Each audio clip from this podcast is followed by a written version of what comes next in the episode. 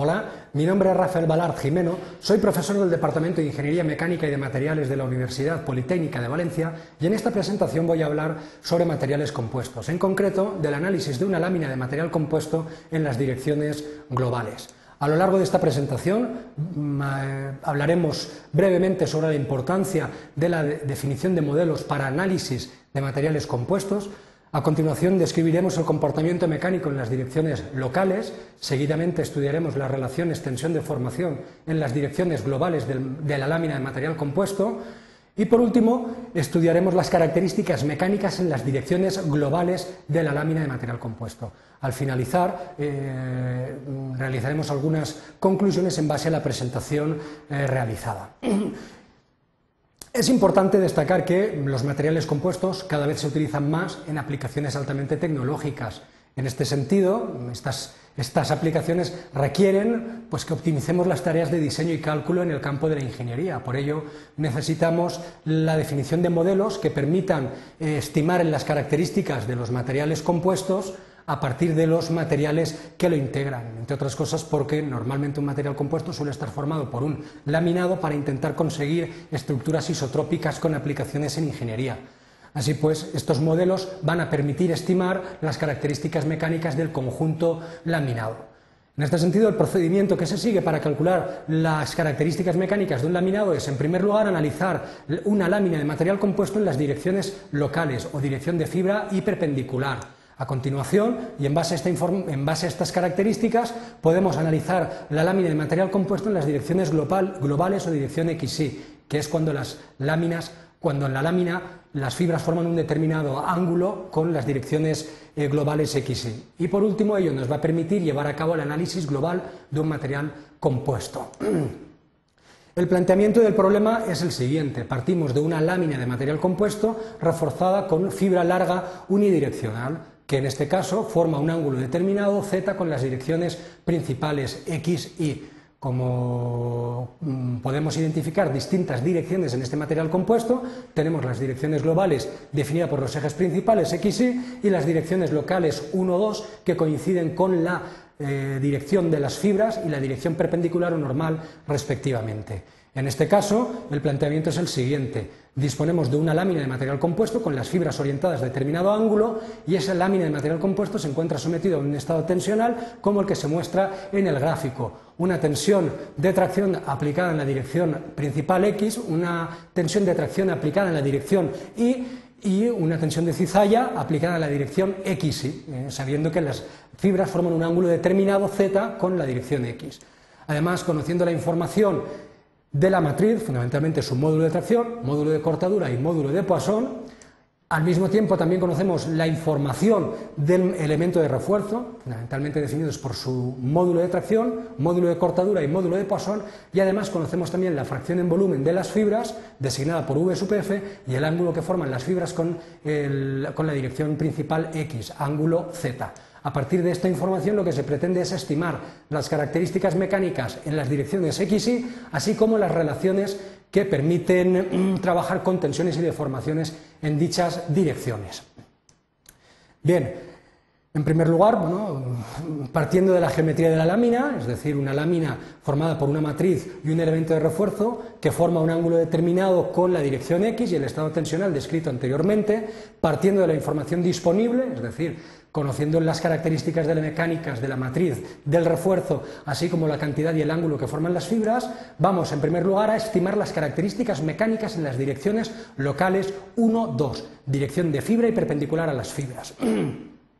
Estas características mecánicas vienen definidas por estas expresiones que se muestran en la transparencia. Módulo de, tracción en la dirección 1, en la dirección 2, E sub 2, módulo de cortadura en la dirección 1, 2, módulo de Poisson en la dirección 1, 2 y módulo de Poisson en la dirección 2, 1. A partir de estas expresiones, que como podemos apreciar de una forma sencilla, dependen básicamente de las características de la matriz, de las características del refuerzo y de la fracción en volumen de fibras, pues podemos obtener los valores numéricos para una determinada combinación fibra, matriz y cantidad.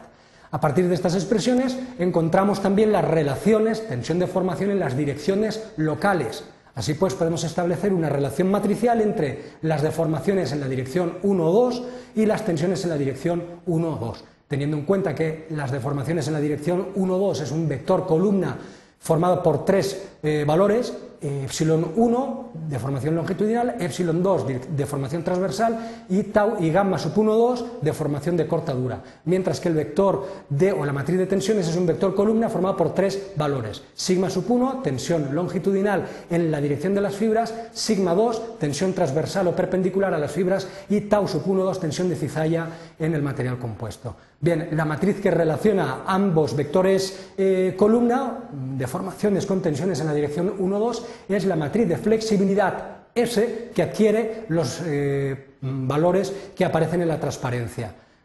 Estos valores se, obtienen a partir de las características mecánicas calculadas previamente. Esta expresión de que relaciona deformaciones con tensiones se puede mostrar de forma inversa, de tal manera que las tensiones en la dirección 1-2 son iguales a una matriz Q, que vamos a denominar matriz de rigidez, por las deformaciones o la matriz de deformaciones en la dirección 1 o 2, teniendo en cuenta que la matriz de rigidez Q es igual a la inversa de la matriz de flexibilidad S a la menos 1.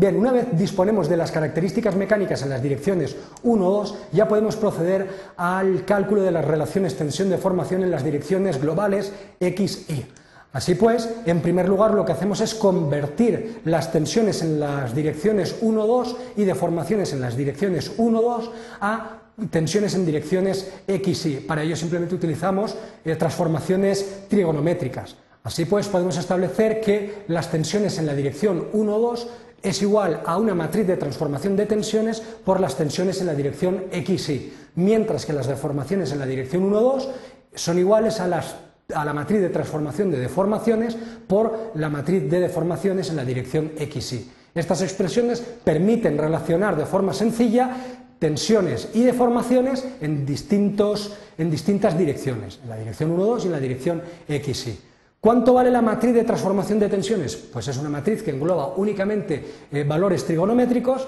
que adquieren estos valores que aparecen en, en, cada una de ellas. Así pues, la matriz de transformación de tensiones es una matriz de tres filas por tres columnas. Los valores de la primera fila son coseno cuadrado, seno cuadrado, 2 seno coseno, los valores de la segunda fila son seno cuadrado, coseno cuadrado, menos 2 seno coseno, en la tercera fila tenemos menos seno coseno, seno coseno y coseno cuadrado menos seno cuadrado. De forma similar, la matriz de transformación de deformaciones es también una matriz eh, con eh, términos trigonométricos cuyos eh, valores son los siguientes. En la primera fila tenemos coseno cuadrado, seno cuadrado y seno coseno, segunda fila formada por seno cuadrado, coseno cuadrado, menos seno coseno, y por último en la tercera fila tenemos menos 2 seno coseno, 2 seno coseno, coseno cuadrado y seno, coseno cuadrado menos seno cuadrado del ángulo. Como podemos apreciar, estas dos matrices de transformación de tensiones y de deformaciones dependen única y exclusivamente del ángulo que forman las fibras con la dirección X, con lo cual, si conocemos dicho ángulo, se pueden estimar de una forma relativamente sencilla. Así pues, partiendo de la expresión que relaciona las deformaciones en la dirección 1, 2 y XY, podemos expresarla de forma inversa como aparece en la transparencia. Es decir, las deformaciones en la dirección XY van a ser igual a la inversa de la matriz de transformación de deformaciones por la matriz de deformaciones en la dirección 1, 2 teniendo en cuenta, como hemos visto anteriormente, que las deformaciones en la dirección 1, 2 es igual a la matriz de flexibilidad por la matriz de tensiones en la dirección 1, 2, sustituyendo, como apreciamos con un recuadro de color azul en la expresión anterior, obtenemos una expresión que indica que la matriz de deformaciones en la dirección XY es igual a la inversa de la matriz de transformación de deformaciones por la matriz de flexibilidad local por la matriz de tensiones en la dirección 1, 2. En la parte superior de la transparencia hemos visto que las tensiones en la dirección 1,2 equivalen a la matriz, al producto entre la matriz de transformación de tensiones por la matriz de tensiones en la dirección XY, marcado en color anaranjado en la transparencia. Si sustituimos ese término en la expresión anterior, nos queda una expresión eh, en la que todos los términos están expresados en la dirección XY. Así pues nos queda que la matriz de deformaciones en la dirección XY es igual a la inversa de la matriz de transformación de deformaciones por la matriz de flexibilidad local, por la matriz de transformación de tensiones y por la matriz de tensiones en la dirección XY. Esta expresión se puede mostrar de una forma mucho más sencilla, indicando que la matriz de deformaciones en la dirección XY es igual a una matriz que vamos a denominar S con una línea en la parte superior por la matriz de tensiones en la dirección XY. Esta expresión es muy similar a la vista anteriormente en las direcciones 1 o 2, pero en este caso la matriz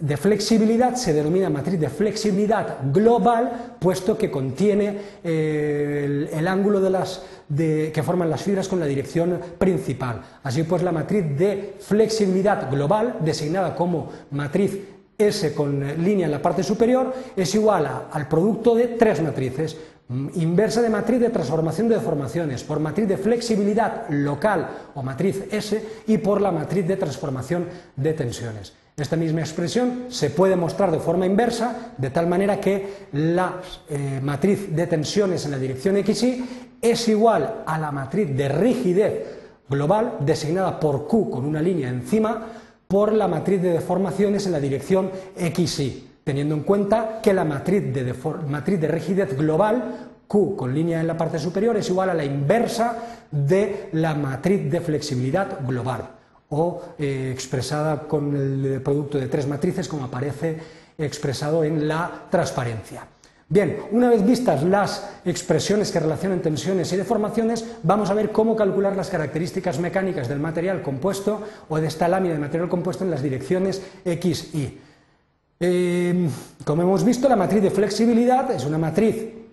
que permite relacionar deformaciones y tensiones según esta expresión. Deformaciones en dirección 1,2 es igual a matriz de flexibilidad por matriz de tensiones en la dirección 1,2, donde cada uno de los términos de la matriz eh, de flexibilidad vienen definidos por los términos que aparecen en la, transparencia. De forma similar, hemos encontrado que eh, la